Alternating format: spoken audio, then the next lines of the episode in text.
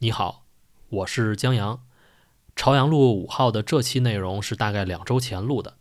当时这位嘉宾还在国内，而现在此时此刻他已经人在阿富汗的喀布尔。我和他也约好了，等他回国后，我们会好好聊一下塔利班再次执政一周年后在阿富汗的所见所闻。还有啊，内容的最后，嘉宾讲述了一段他很少和别人提及的危险经历。然后我就看到远处就是有烟雾，我说前面是在拍电影吗？司机师傅就说在打仗呢。就虽然他没端着枪对着我吧，但当时呢真是懵，就后背马上就狂出汗那种，就是发冷的那种出汗。当时我一三年在海上出了一个事故，其实我那件事情到现在为止，其实就还一直有很大心理阴影。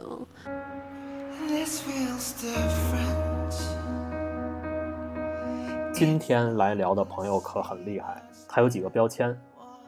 连续创业者、户外旅行摄影师、新三板上市科技公司合伙人。同时啊，他还有几个业务都在做，比如有一家产品设计咨询公司，还有度假酒店的业务。现在还在做一个数字人的产品。因为啊，他是重度的旅行爱好者，去过的地方覆盖了七大洲、五十多个国家和地区，曾经四点五小时速冲乞力马扎罗峰顶。还去过多个战地旅行啊！欢迎梅西。大家好，我是梅西。另外啊，一直在幕后的思睿今天也会加入到我们的聊天中来。大家好，我是思睿。呃，其实我最感兴趣的还是你后来呃去很多战地这样的地方看到的一些见闻，比如当时我记得有一张照片也是在你朋友圈里看到的，呃，大概这张照片的构图就是你是在一台装甲车后面。啊，然后啊，好像还有其他的士兵，呃，然后前面是一条路在眼前，然后这路上全都是这个碎石瓦砾，然后还有这种呃硝烟弥漫的这种感觉吧。因为这种场景，其实在之前我都是在电视的新闻才能看到，新闻联播最后一段都是在说一些巴以冲突，那这种画面就看着特别像啊，所以当时这是在什么地方啊？呃，你是是怎么去的？能简单说一下这个这个背景和当时的所见所闻吗？啊，上次吧，其实呃，我就是去了一个特别旅游景点的一个地儿，对，然后我当时就是从以色列开车想去巴勒斯坦那边，就是旅游景点地去逛一逛，然后我当时就包了一个巴勒斯坦车，然后我就是正在过去的时候呢，然后我就看到。远处就是有烟雾，然后我按照正常的这个这个逻辑，正常人就应该绕开了。对 对，就我就好奇嘛，就天生就有很强的这种好奇心，我就问那个司机师傅说：“我说前面是在拍电影吗？”司机司机师傅就说：“他说在打仗呢。”然后我就是：“就咋？”我跟他的对话就也也特淡定。我说在打仗，我的那一次第一次听说，哎，前面在打仗，然后我。我就说那我去看一下，然后司机师傅说行，那我带你去看一下，就特别顺理成章的就带我去了，就是就是前面在那个在在放烟雾弹的那那片地方去了。对我到那边后，我就看我就看到哇，我站在以色列这边。然后就是都穿着防弹背心，然后都拿着钢剑那种武器。然后我看对面的巴勒斯坦那边，他们都戴了面具。然后就是你很能明显的感受到武器的这个，嗯，就是强弱的这种对比。对，然后武力悬殊是吧？就是对对对对，装备装备差异还是比较大的。差别特别就是以色列以色列这边应该很强，对吧？按按常理对，然后。就是我，因为是特爱好摄影，然后我就说，我就就是当时就就想，哎，就很想把这段记录下来。然后我们就就在那个躲在那个士兵的后面，穿防弹背心的后边，在在那看着。然后呢，过了一会儿，然后四那个士兵就觉得很奇怪，他们可能以为我们一直以为我们是什么什么路透社的记者啊，但是他。他发现说：“哎，这俩人好像也没穿防弹背心儿。”然后就转过身来问说：“你们谁呀？”然后就说：“游客。”就就是也当时也特老实说游客。哦，然后然后那个士兵说：“游客，赶紧回家。对，让我们赶紧回家去。对，然后就就是其实已经当时已经在站在那儿站了大概半个小时到一个小时，也拍了呃特别多，就是挺不错的照片了啊。当时我们就哎又又就上了那个又又回到了那个巴勒斯坦的那个车那，所以你是装了一次记者，对吧？因为你你反正也拿着大相机，对吧？长焦很很像很像战地记者。OK，是是是，我就当时这种情况其实是照理来说应该呃不要过去了，然后我我我都我就对司机师傅说，我说那我那我还挺想去巴勒斯坦那儿看一下的，然后他说行，那我还是继续带你去看一下。然后我其实到了那个巴巴勒斯坦那边以后，我哪都没去。哦，我去了以后，我就跑到那边的那个打仗那地方，就在去那边看着。哦，但那个时候就很遗憾，我就那时候我有点怕，在巴勒斯坦那边有点怕，我就没有举那个相机了，呃，所以说没有记录。嗯，呃，我是你还想两边都记录是吗？对对对对，我就一直在那看，嗯，到后来就是直到直到那个呃，司机师傅说说有消息说这个这个这个这个边境的这个门大门好像是说晚上六点钟要关门了，说你。你再不回去，你就回不去了，以色列了。在他在他催促之下就，就就就回去了啊。嗯，我我我觉得，首先我应该不会去这种地方。就万一因为某种原因我去了这个地方，看到了前面在打仗的话，我肯定会绕绕开走，不会像你似的，我要上前面去看看。我觉得这个就是听起来你真的是充满了一切的这种好奇心啊。对，还有一个就是听起来感觉那边巴以这种局部的这种小规模的冲突，已经变成了一种像常态，对常态，而且而且好像像过家家一样，就是我随便打一打，然后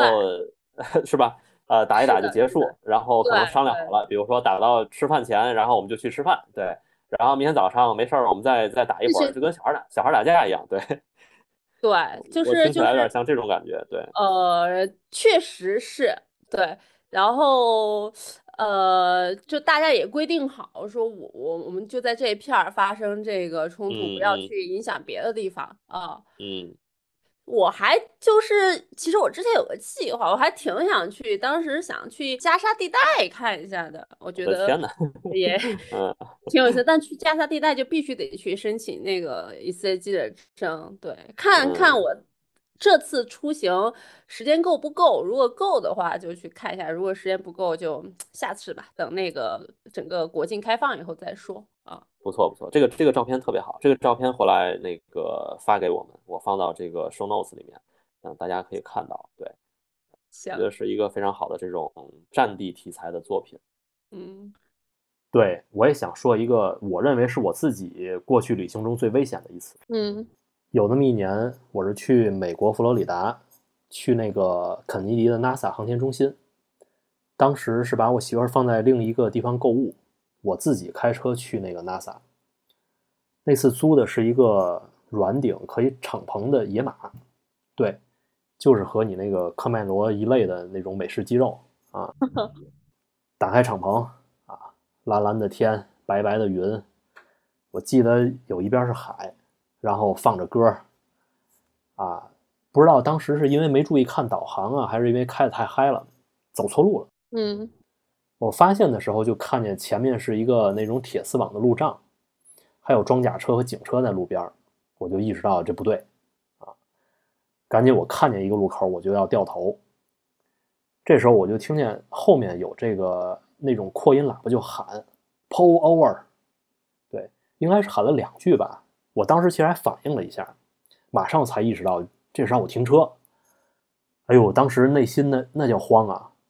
就是车都没有特别靠边就就停下来了，然后过来一个穿迷彩一大兵，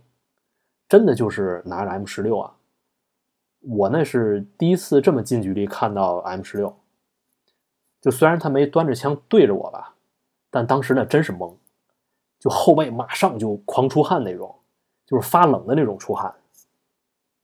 紧接着，哎，又过来一警察，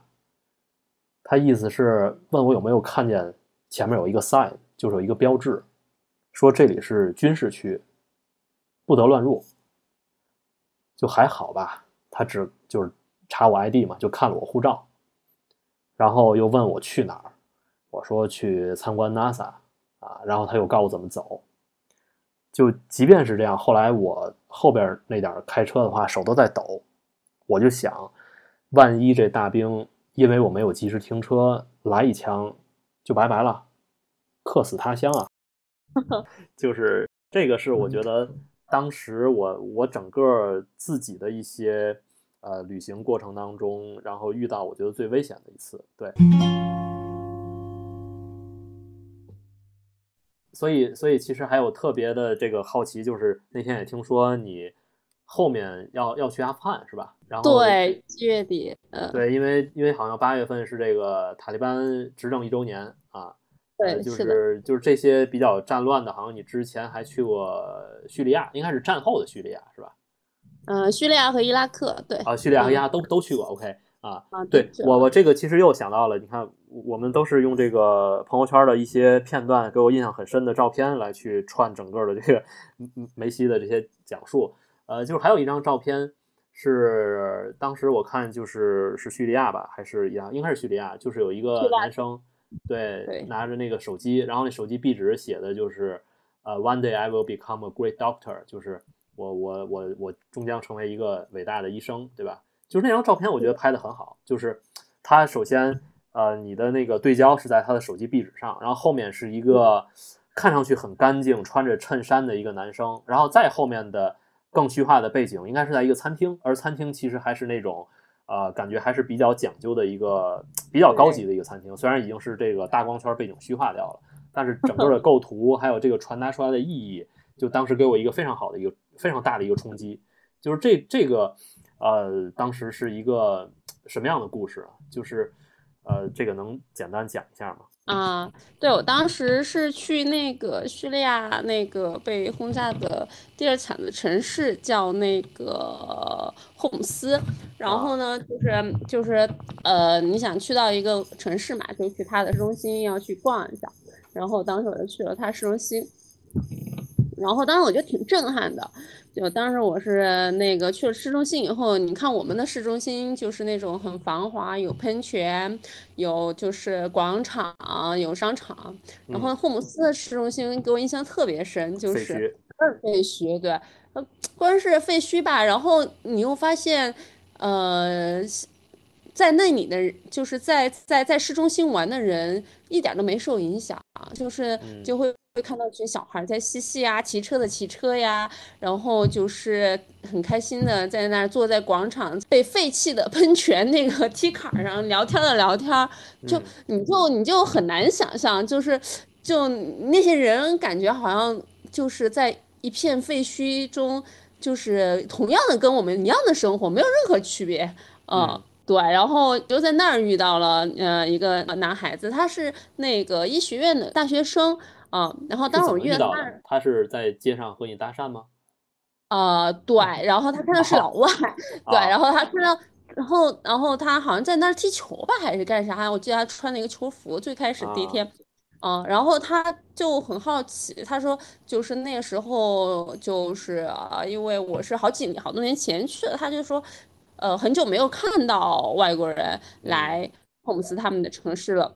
但其实，呃，前几年也有一些中国旅行者也去到那儿，嗯，然后他就觉得还挺感动的，他也挺很好，很好奇为什么我们会来这儿，呃，然后他就想，就是因为他是大学生嘛，英文也还不错，就是，然后我就跟着他走进那个老城区，突然一下他就停住了，啊，他就转过头来对我说，说这里是我家，就指了指上面说这里是我家，我就。顺着他的手指，然后往上看了看，你就能看到一片废墟中，其中的一个房子是他家，你就能明显看出来，整个就是一个鬼城的房子，就只有他们家好像修修补补了，弄得还不错，然后把那个弹孔补住了，还有灯亮着那种感觉，就还在废墟中生活。对，还是非洲生活，我就很好奇，我说你们为什么不走？他就说，他说我，他说走了。他打仗的那几年很严重的时候，他和他们也离开了他们的家园，然后但是后来是就是停战以后，他们还想回到他们家，就是他们之前的家去住。嗯嗯，对，然后，然后，然后，然后我那时候就就就就挺好奇的，我就说，啊、我说我说那能不能去你家，然后就是想看一下你们家长什么样子啊，然后简单的想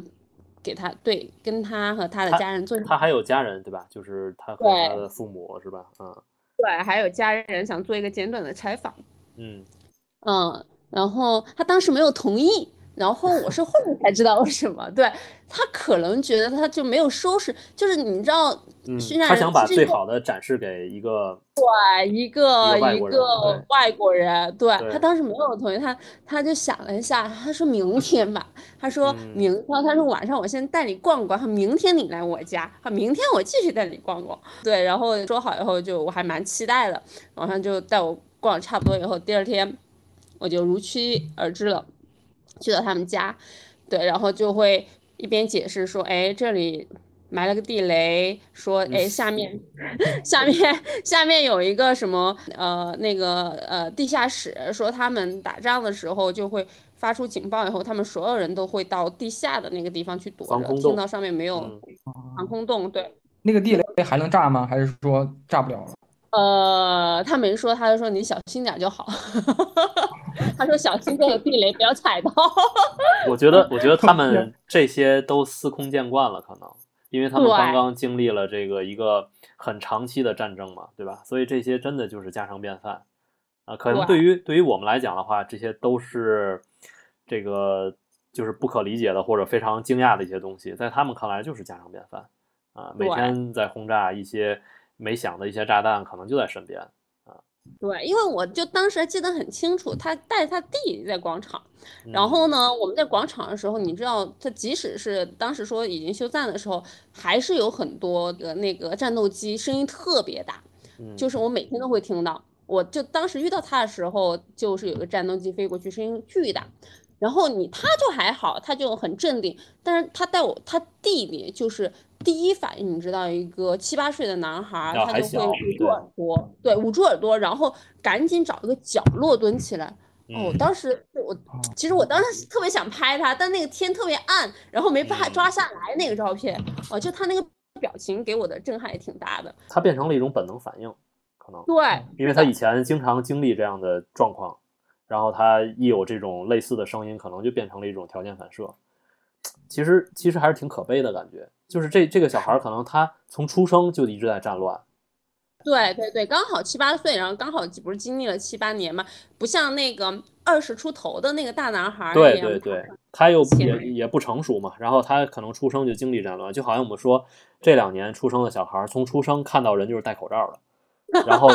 对啊，就感觉不戴口罩很奇怪，为什么出门不戴口罩了，对吧？就是在他的认知里，人就要一直出门要戴着口罩，对。对，一直所以要做我觉得核酸。都是一个 对对对，就就每每两天就要出去张个嘴，这这个就是变成了一个长期给人的一种一种一种固固化的认知了。呃，其实想想挺挺可悲的，对，而且而且其实刚才听你说，我觉得这叙利亚的这些年轻人其实他还是就是很还是很朴实，而且他愿意把他的国家和他的城市以及他自己的小家都愿意把更好的一面展示给这个外国人。其实他还是呃充满希望的，我觉得从这一点来看，对，因为你你知道，我第二天见到他，哇，完全换了一个样，就穿了一个白衬衫，穿了就很体面，就穿特体面，你就嗯。觉得好像他把他们家最好的衣服拿出来穿一样，嗯，然后就去到他家，就你就感觉你看到其实就家徒四壁，但是呢，你就能看到，虽然说家徒四壁，然后房子被火烧过，还是被火烧过，那弹孔也不装修，把弹孔洞填上就行。嗯、家里啥也没有，也没有床，就一个沙发。然后你看，就那个样子，也非常体面的让我去在他们家，就是他们的那种礼仪吧，待人之道，给你嗯上白水、上茶水，然后给你上咖啡，就是嗯他也特讲究，每每一个喝的都是一套一套茶具这种东西。有有 SOP 有 SOP 啊，对，就就就就你会觉得，哎，这个，就你会觉得这种对对对我的一个就是接接待的这个礼仪，跟他这个家里反差也特大，嗯，是的，是的，能想象，能想象。嗯，所以，所以他是一个医学生是吧？学医的。对，他是学医的，对。然后那张照片就是，哎，我我我已经在在他们家，哇，这他把他们家。所有的亲戚都请到他们家，挤满了一屋，连他那什么表哥养的猫都到了到了他们家，你知道吗？就为了看一个中国人。对，还什么同学，哦，挤满了一屋到他们家。他们就觉得有一个外国人来，自己会觉得很就很有面儿，就感觉很骄傲嘛。就是或者是大家是很猎奇嘛。我不觉得可能还是猎奇。嗯，也有可能是猎奇，也有可能说。我说他以为我是记者嘛？我说我要想去做个采访啊，对哦，想帮助你去了解更多故事啊那些。对对，但但其实我也不是正儿八经的记者，我只是我也是出于好奇想问他们一些问题。嗯嗯，没关系，你可以说是民间记者，不属于任何组织，对吧？这完全就说得通了。民间记者，对，也也记者，也记者。哎，那他的这些家人有问你什么问题吗？有没有就是，毕竟他可以通过英语和和你翻译嘛，对吧？呃，对他们就是说说几年前也有一个是那个美国的，嗯，不是美国的女记者跑到他们这来采访，咋咋咋的，就然后就去完他们家以后，就带我去那个。去他们的新新的那个新城啊，就没有轰炸过那个新城的市中心逛嘛。然后我就出于礼仪，我说我请你吃饭啊，要请他去一个还不错的餐厅去吃饭啊。然后我就我也我也问了他一些问题嘛，就是就问他，那你出生在这样的一个战乱国家，你你觉得你的人生的最大的理想是什么？对他也没说话。当时的对，他就默默地掏出手机给我看了那个屏保，啊，就那一刻，就是我就哎，因为这个，这个这个这个好点的餐厅光线不错，一下就抓拍到那张照片了，嗯。啊，那张照片就是他想成为一个很好的医生那个，对对对，嗯，然后当然那个我看那期还挺热泪盈眶的，嗯，就是你就觉得在这样的一个国家，国度，对。我又好奇，就是像战后之后嘛，像叙利亚他们那边，他们的那些工作有受影响吗？还是说就？我觉得是还在恢复以前的，就是该摆摊儿的还摆摊儿，该这个开饭馆的还饭馆，就是就是该开理发店的，就就是你会经常看到，就就是我后面去多了，你就我就后来拍到好多这种类比的照片嘛。嗯，就是民生的业态依然还会继续，对吧？对，一样的。他本来从事啥，他还是现在就是恢复，还是在干啥啊？然后就他那个旁边那个，比如说包子摊打的乱七八糟，旁边理发店也修修补补的，开始给人家理发了。对，这些还是 有需求的呀。对，哦，对对对对，这些需求内部的这些民生需求，它依然存在，然后就会有相关的从业者一直在做。其实，其实我我听起来，我就是觉得。呃，我当时也知道，就很多叙利亚，如果他们出去的话，其实就是难民身份，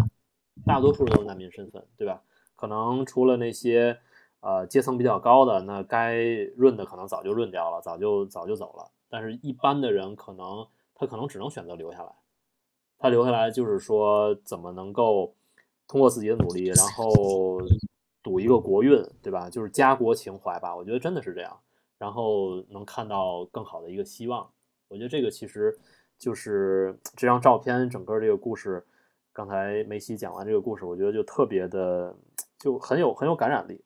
哎，那我就想问一下，就是，嗯，像那个在叙利亚战后的这些居民，他们有没有一些更高档的消费呢？哎，这有一个挺好玩的故事。对，当时我去那个阿勒颇，就是东北部，当时还打仗呢，轰炸也比较严重的一个城市嘛，就是那个阿勒颇。然后呢，我就问那个当时我住的那酒店，我说你们这儿市中心哪家餐厅这个最好吃啊，最贵啊？我说中国人来了，要吃最好的。我靠，中国人来了。然后当时那个我住的那个民宿老板说说说，就给我说了一家他们当地最好的一家，就是最高档的一家餐厅。我出于好奇，我就打了个车到了市中心。我到了市中心以后呢，我就发现市中心的那个古城堡就维修的很好，但是四周的其他房子都是歪歪扭扭、快倒塌的情况。但是呢，你就看到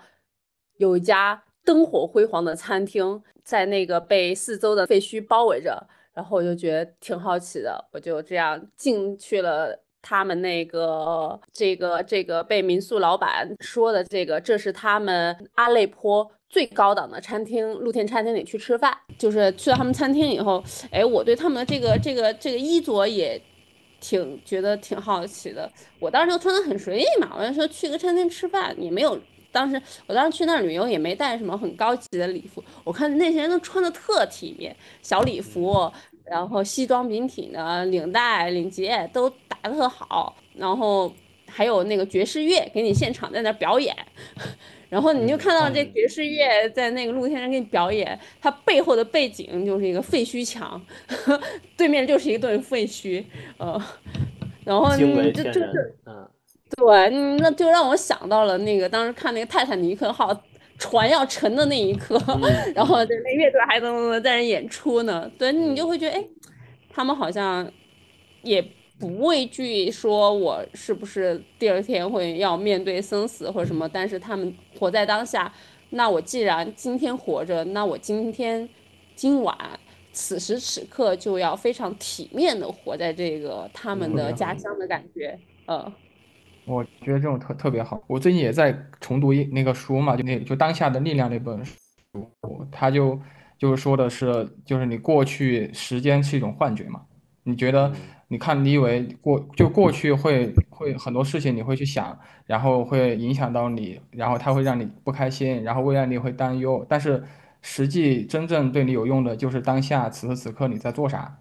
就这个。这个就是我觉得我我得花很长的时间去明白这个道理，但是对于像战区的那些人们嘛，对，他们再去啊，对他们再去那个去考虑这个事情的时候，他们他们被迫把自就是他们的时间被迫嗯被压缩在了当下，因为他们不想去回望过去，然后也不会去，也没有必要去展望未来。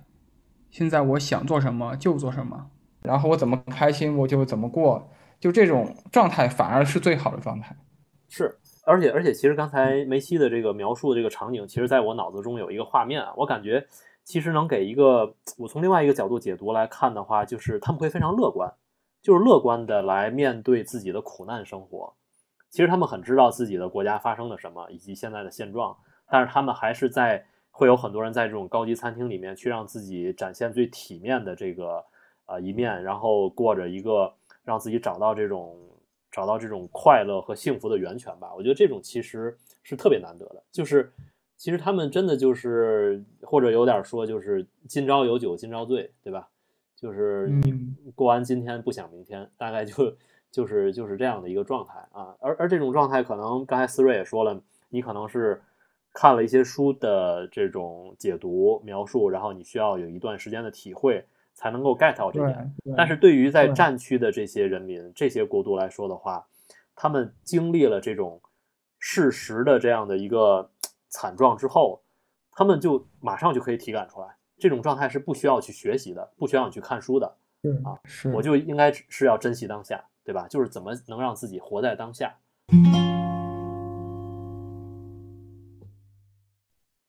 咱就是说，后面疫情其实总会过去嘛。我想大家也都特别想出去走一走。那梅西，你作为一个经验非常丰富的旅行者，呃，每次出去怎么做一些规避风险的准备呢？特别是如果去一些有危险的地方，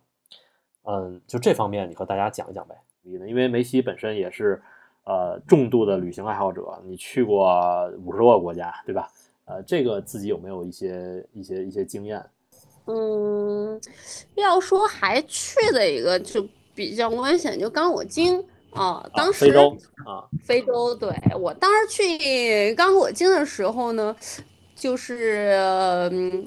呃，当时埃博拉嘛，就是刚果金是看什么呀？它是有也是有动物迁徙吗？还是怎么样？我不知道，我没没去过非洲。刚果金啊，当时是它有大猩猩，呃，金刚，它有金刚啊，对，当时我是去爬那个世界上最大的火山熔。熔湖岩，但是它现在已经喷发了。嗯啊，对，就是刚我进最大的熔湖岩，然后是那个那个呃李家贡嘎。对我当时嗯是对那个离爬那个火山挺感兴趣的，因为它维农加嘛，然后之前是因为有一个英国游客被绑架了，然后整个呃维农加的那个火山就封了，就不让我们爬了。啊啊，我知道是不是有一张照片是你和两个这个黑人兄弟士兵的那个？是那个对对啊，OK，对，对对对，我去刚果金最主要就是去爬那个火山，就人生经历过这个这个这个保护，就是就是这个就是出兵保护的人最多的一个地儿，就是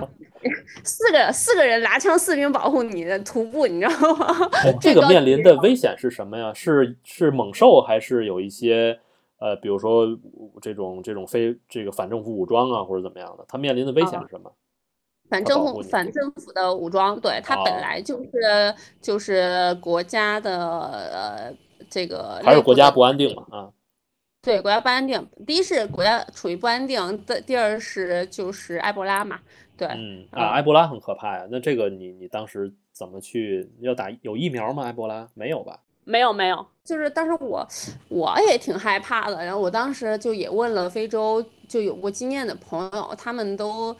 呃都没去。然后大家都好像去非洲，都把这个国家避开了，我就还挺好奇的。我说这埃博拉有这么严重吗？然后我就自己就去做了很多攻略啊，然后就是我就不太听别人去说这个这个这个怎么问，我就当时就通过一个朋友找到了，就是呃在呃呃就是近一个月待在戈马戈马市的一个中国人，嗯对，然后我就问他，我说到底那边埃博拉严不严重？呃，后面好像有戈马市有了，就是我要去的时候，他说近几个月戈马市都没有，他说有的都在什么西北部几百公里外，他说没事儿啊，嗯他说就呃，他说没有大家说的那么严重，说都还挺安全的，嗯、然后就。我就就就就毫不犹豫我就去了，啊，我的当时临时去的，临时还发生了一个事故，就就我当时本来是想从那个乌干达边境入境的，好像乌干达和刚果金边境在打仗，我走到边境不让我去，我又绕到了那个那个那个呃卢旺达那边儿，从嗯那边儿进的，啊。啊，所以所以其实你是呃找到了一些当地人，获取了这个在地的一些信息，来去做一些判断，可以这么理解，对吧？是的，因为我不太去听信就是别人说的，嗯跟我描述的什么样子，我觉得这个东西我还是得自己去做判断，特别是越危险的地方，你一定要自己就是去做判断，我觉得是比较好的。是我们其实都喜欢利用网络查询信息，但网上的这些信息有时候它不准确或者滞后，而且我觉得很多媒体它夸大或者有一些信息失真，这就会影响你整个的准备方案。所以，如果你要是能找到你信任的并且在地人的一手信息，其实这是非常可靠的。但我觉得埃博拉其实还很可怕呀，埃博拉它那个是让你的那个内脏都液化，然后嗯喷涌出来。对我觉得这就太可怕了，这个。对，我当时嗯也就是朋友给我拿了一些药，然后我自己准备特齐全，什么消毒纸巾、消毒药水啊，准备特好。我都告诉你，我去了刚果金根本都没用到，那东西一直用到二零二零年的那个疫情，用到了疫情，买不到，二月份买不到，这些用品刚好用了。可以可以可以。所以所以刚果金那个那个火山有多高啊？好爬吗？它是活火山啊。活火山，它是嗯世界上最大的那个火山熔岩湖的火山啊。然后，对，它不是二零二二零年还是二一年爆发了，嗯二一年爆发了。就我庆幸的是说，我当然也我很可惜，它这个就是它这么美的一个地方爆发了。就我我庆幸的是说，我当时做了一个非常正确的决定，我那个时候去了。哦，我那个时候去把我最想看的这个活火山看到了，非常的壮观。对 你，你那个火山岩那个就是那个香薰的那个，我我一直在啊家里放着，我觉得还挺好的。而且而且你给我之后，我是呃没有一次都放都拿出来，因为我觉得一次都拿出来挥发完了就没味儿了。然后我是拿出来两块儿，然后哎，啊我最近又拿出来两块儿，对，这样用的时间比较久啊，说说明我比较珍惜嘛，对啊，比较珍惜，对，因为我觉得那个那个味道特别好。然后那嗯这个是不是就是你你去那个刚果金的一个一个启发做的这个东西啊？对对对对对，是的，是的，呃，就是你可以看到那个在在在灯光下那个火山，就像就很非常像那个正儿八经火山喷发的这个样子，那个样子，嗯，所以这个东西是真的火山岩吗？能揭秘揭秘一下吗？是的，是的，啊，这就是真的火山岩呃，但哦是是死火山的，是死火山的，啊，明白明白，死火啊死火山的相对还比较好搞是吧？对对，活火山的没有啊，啊，是太危险了吧？拿命去换。啊，所以是真的火山岩，然后因为它本身那个吸附性比较好，是吧？然后再把那个精油滴上去，哎，这个效果确实还挺有挺有 feel。对，这个东西还在卖吗？现在？呃，我是去年年底，就是作为那个年底的礼品卖了一波。我是想的是，它其实也是我一个业余的爱好项目啊、呃就是嗯我想，比如说，呃，过呃不一定是过年，就是那种重大节日，我本我本来还做了一款雪山的啊、啊，就是夏天的时候雪哦山的啊、那雪山是用什么作为这个基底呢？也不会是雪呀、呃晶石，就是白色的那种晶晶体的石头。哦，明白嗯明白。哦，是因为我本身是一个非常热爱，也想去攀登火，也去执行了去攀登这火山和雪山的人嘛。对，我觉得这两个东西也是说我就是想把这个爱好跟工作的做的一个结合。梅西，你本身也不是一个职业旅行家，对吧？因为你自己还有自己的事业，对，所以我想就是聊一聊，呃，你觉得你再去这么高频的去旅行，呃，旅行给你自己的这个呃工作呀，还有自己的这个事业上带来的一些启发和价值有哪些？因为呃，说到这里，其实也是简单说一下，就是梅西其实呃早年间对也是职场上班的，对吧？不是老板。然后呃，最开始的时候，他是在这个彩城，就是我们都知道这个 Tower 这个协作工具，在那家公司做这个交互设计师。Tower 这个产品现在行业里其实还有很多公司和团队都在用。那后来我也知道你开始创业是做了一家设计咨询公司，那这个和旅行有关系吗？呃，算是机缘巧合吧。当时从在一四年开始的时候，我们创业的时候做了一家外包公司，就接一些产品咨询和开发的项目。呃，也在机缘巧合下接了一些西藏的一些项目。我去西藏做的项目之前，其实我之前也去，从就是旅行的时候也去过，走川藏线去过西藏，就完全不一样。你就发现，就是我觉得拉萨是一个我待过工作地方吧，就是一个特别魔幻的城市。呃，成都北京、拉萨。就挺魔幻的，我不知道，我们不当说不当说，就你就是就我去夜店嘛，对，大家都觉得嗯拉萨夜店就是，就你就你就会发现，就是你以为就是游客中的拉萨都是那种很虔诚的，对什么过林卡，对不对？柯嗯达长头，对对，我我我很早之前去西藏也这种感觉，当我在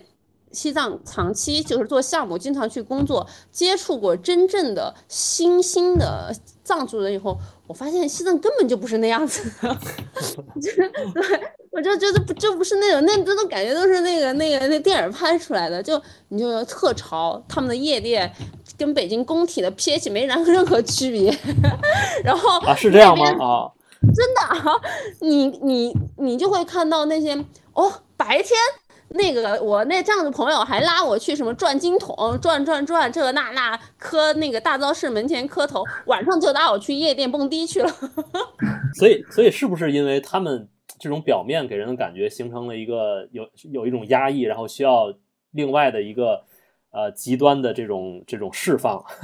是不是因为这个原因？我在想，我倒不觉得是，我倒我倒觉得它本来就是这样子的啊、就所以我觉得拉萨是一个很魔幻的城市，那而确实且就是挺魔幻，嗯对，很多其实很多在拉萨有非常多的内地人在西藏做项目，呃，就我也遇到了好多，呃，挺有意思的。对，然后，然后，然后就是，当然做做做项目，项目项目之余，我就觉得，我就慢慢喜欢上西藏这个地方了。啊，然后后来我就围围绕在西藏自己做了两个小小项目。对，然后一个是就是一个是当时做了一个他的那个电子旅行地图，就是把它每一条线梳理出来，然后每一个点就是去去抓取相关的一些目的地的文章啊，然后。就是就是推荐给大家啊。第二个我觉得做的挺有意思的是，我不是一直老想有一个那个登山梦，登珠峰，所 以说那个珠峰没登成，然后当时设计了一个小游戏，就是就是以那个把这个登山的过程，从登珠峰，从大本营到 C 一、C 二、C 三的这个整个过程，就以步数置换的方式。C 一、C 二、C 三是什么呀？呃，就是它的那个。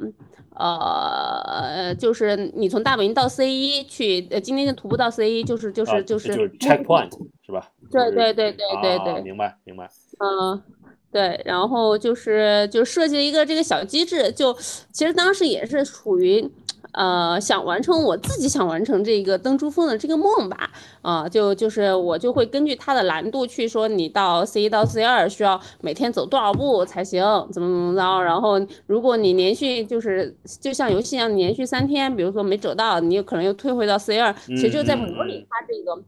呃，就是登珠峰的这个好玩的这个过程。明白，嗯，游戏化，把一个旅行场景的实际行动，然后结合成线上的游戏化，可能。就会能激励他不断的去去挑战这个珠峰嘛？对，对对对对，相当于你走到这个 C 一的，然后哦，你我我的这个游戏画面就能看到你 C 一就是就是我们设计师插画师画的他真实的这个场景，也也当时也模拟了白天是什么样子，晚上是什么样子啊？好像以前有个 app 是这样子做的，对，当时有点借鉴那个 app。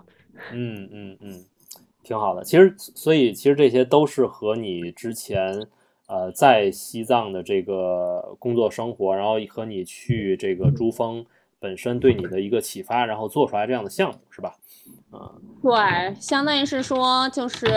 相当于是做了一些试验的产品吧。啊，但是虽然说这产品吧也没成功，但你觉得是挺有意思的。就是说我不仅是说我我在西藏做了一些项目，然后并且其实也为。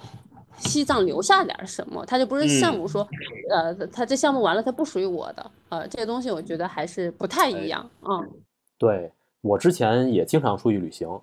但主要都是利用长假，因为要上班嘛。每次回来那个飞机在首都机场一降落的时候，就好像从梦境给你拉到现实，特别是那几年北京雾霾比较严重的时候，一回来就特别不想面对，就感觉特别不爽。一想到明天还得上班，要处理很多事儿，各种烂事儿，所以我就想知道梅西，你在这种长时间，呃，而且高频的旅行回来以后，怎么来做这种切换，呃，以及你在旅行中，呃，给你带来哪些积极的影响，能够体现在工作上？因为你回来还是要处理很多工作的事情嘛，对吧？对，对，我觉得最深的是就是跟我。呃，就是合作伙伴、合伙人，对的一些关系上的改变啊，就是呃，我后来还做了一个那个数字人的项目嘛，然后我做数字人的这个这个呃产品的时候，其实他的我的这个这个这个这个合伙人，他其实就当时是跟我嗯一块去那个白沙瓦，就是当时是巴塔。根据地所在的一个地方的，嗯啊，对，然后我们当时也是很凑巧，也不是说想去白沙瓦，当时也是想走 K K K K H 那条路，然后没走通，后来就是大家在想去哪？没听懂 K K H 是什么？K K K H 就是从那个呃从那个巴基斯坦的伊斯兰堡到中国新疆喀什一条路。公路对，对，就想就从一“一带一路”听起来像，对对对，有点像啊，对。然后当时走到巴基斯坦的克什米尔区的时候，我就我们就被遣返了啊，被遣返回来给我们插个证件啊。然后对，重点就是我想说的是，就是说，就比如说我说，比如说当我们这个旅行中就是发生一些变故，对我们本来是想做 A，但是呢。A 你没法去进行了，那我们要做 B 的时候，那你要当然除了 B 还 C 还 D 很多选择。那这个东西我们是三个人是一个 team，这个东西就是我另外那两个合伙人他就呃，他就说比较信任我，他说那你来做决定啊，说这个东西，那你来决定是去 B 去 C 去 D 还是怎么着？对我就他们就他们对我很信任，是一个非常信任状态。那我我就说了，哎，那我们去白沙瓦。然后我去了白沙瓦以后，就是我去之前也给他们说了，我们可能会遇到什么样的困难危险，而且我也如实告知了白沙瓦到底是一个什么样的城市，就是白沙大街瓦是在阿富汗呃巴呃在巴基斯坦和阿富汗的边界，你知道这种边界城市是非常危险的啊。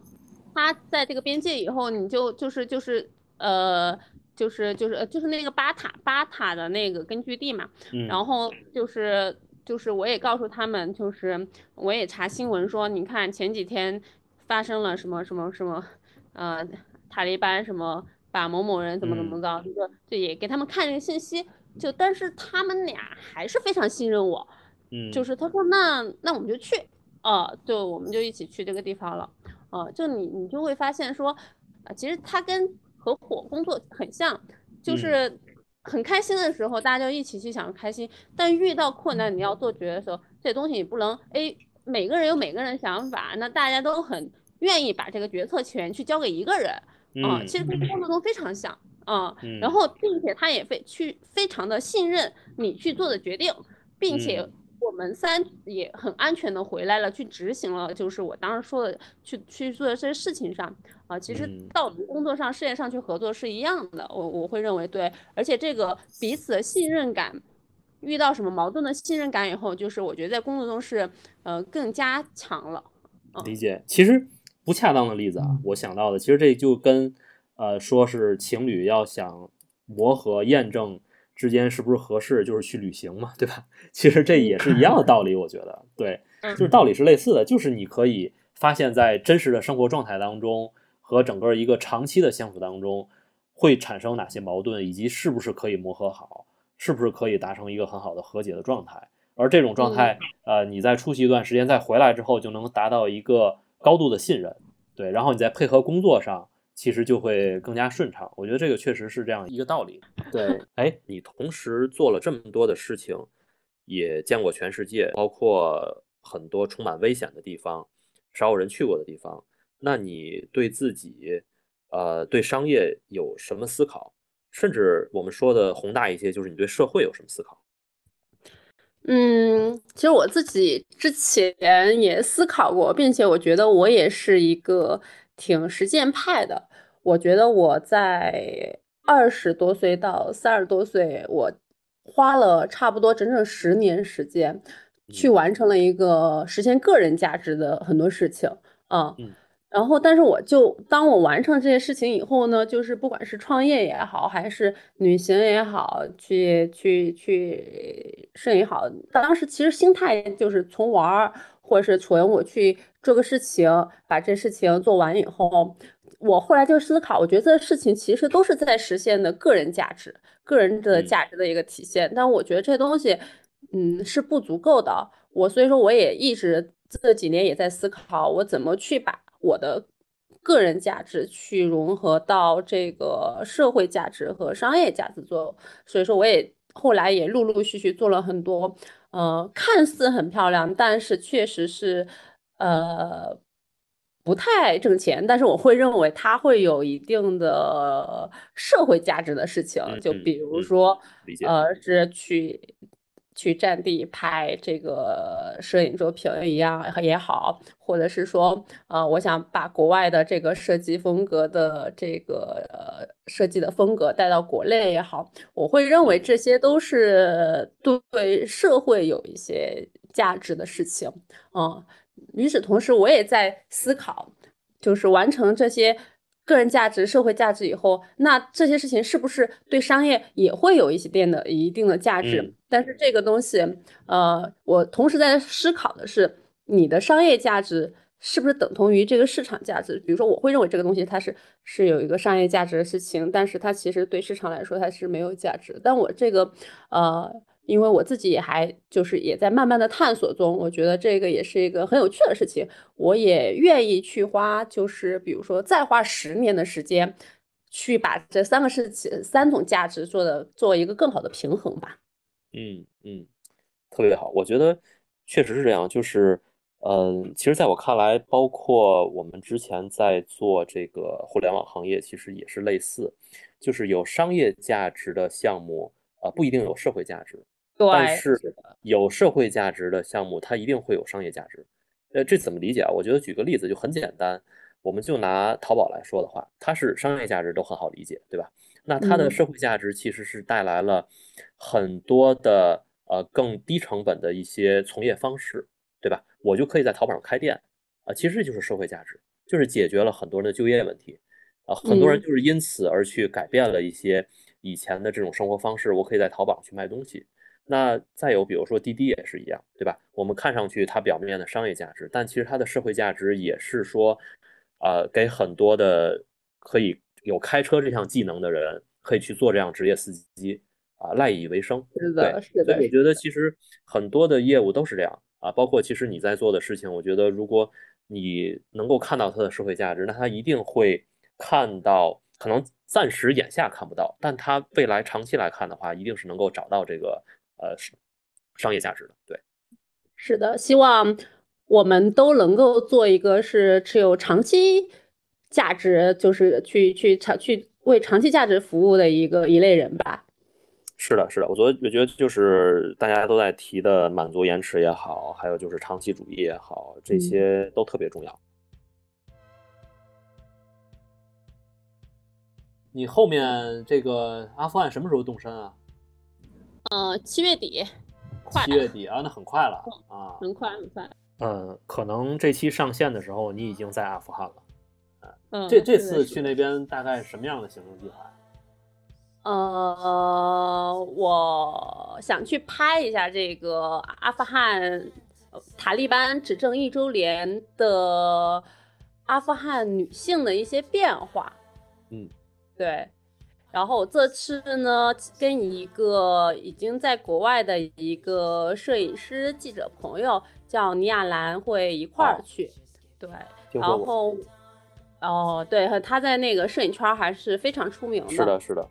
嗯，然后我们其实当时机缘巧，我我当怎么认识倪亚兰和刘拓，当时也是因为去叙利亚和伊拉克，我认识了亚楠和。刘拓，刘拓是，呃，是去年出了本书，叫《阿富汗仿古行记》，但是一个考古学家是吧？对，他是一个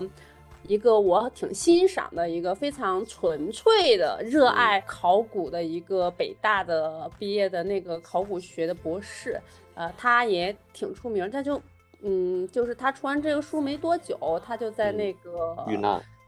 遇难的，对，在马尔康不幸坠崖了，对，可惜啊，嗯，对，就是把他的一生都都奉献给他的最爱的这个事情，对，不知道是好事还是坏事，对，然后我我和亚楠这次去就是刚好也想带这本书，呃，重走一下兄弟的这条阿富汗仿古之路，走一遍他走过的路，嗯。对，这是其中之一，走一遍他走过路，然后是再去拍一些执政塔利班执政以后的，呃，阿富汗的一些女性的一些变化。嗯，明白。对，这是我想今年拍的这个主题。对，我觉得那等你回来之后，我们可以再再聊一下这个你在阿富汗的这个见闻，亲历塔利班执政一周年的变化。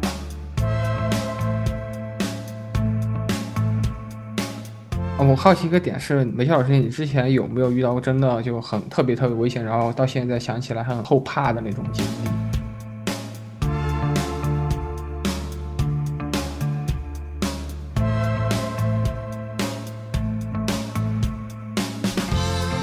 当时我一三年在海上出了一个事故，其实我那件事情到现在为止，其实就还一直有很大心理阴影。对。就是就是我在海上出了一个事故以后，那个船坏了，然后我们就在海上漂了。什么地方？在哪？就去潜水，特简单。第一次出国，在马来西亚一个岛上就失联了，就是我们那个船，整个船海上失联了十个小时。我天！对，然后就坏了，然后就那个海浪非常大，然后就就是那次我还挺后怕的，嗯，有有多少人啊？几十个人，嗯，那最后怎么这个脱险，怎么解救的？就是手机信号一直不好，然后呢，就大部分人你就知道处于脱水状态，全吐了，对对对，你知道吗？是已经脱，就已经人质心情，像我，我觉得我体力已经很好了，我已经是脱水吐的神志不清了都，就是就是就是就是就是当一个就是坏了船，你就任水，那那浪不停的晃晃晃晃晃那种感觉啊，嗯，对，然后最后是我不知道是谁，就是可很可能就是失联后这个船长又怎么就联系到那个海警，我们是被嗯海警几艘船找到的，好像凌晨三四点钟就乌拉乌拉看到有海上一辆船都没有，就看到几个光线远远的在照我们，嗯嗯，然后就把我们找到了。拍那片子也是想说，就是因为我出了这些事故，其实挺恐水的。你看我现在各种有野泳什么的，嗯其实其实也是对当时的一种训练吧。我当时出了那事儿，五年没下过水，五年不敢嗯碰公开水域。我现在还能下水，很厉害了。现在就大家看着就啊，你这这河也能能下，那河也能下，在梅。西都是在温榆河是吧？什么那个大运河，潮白河啊，潮白河 都在这地儿游，我的天呐！我看你那个，我觉得真猛，太猛了。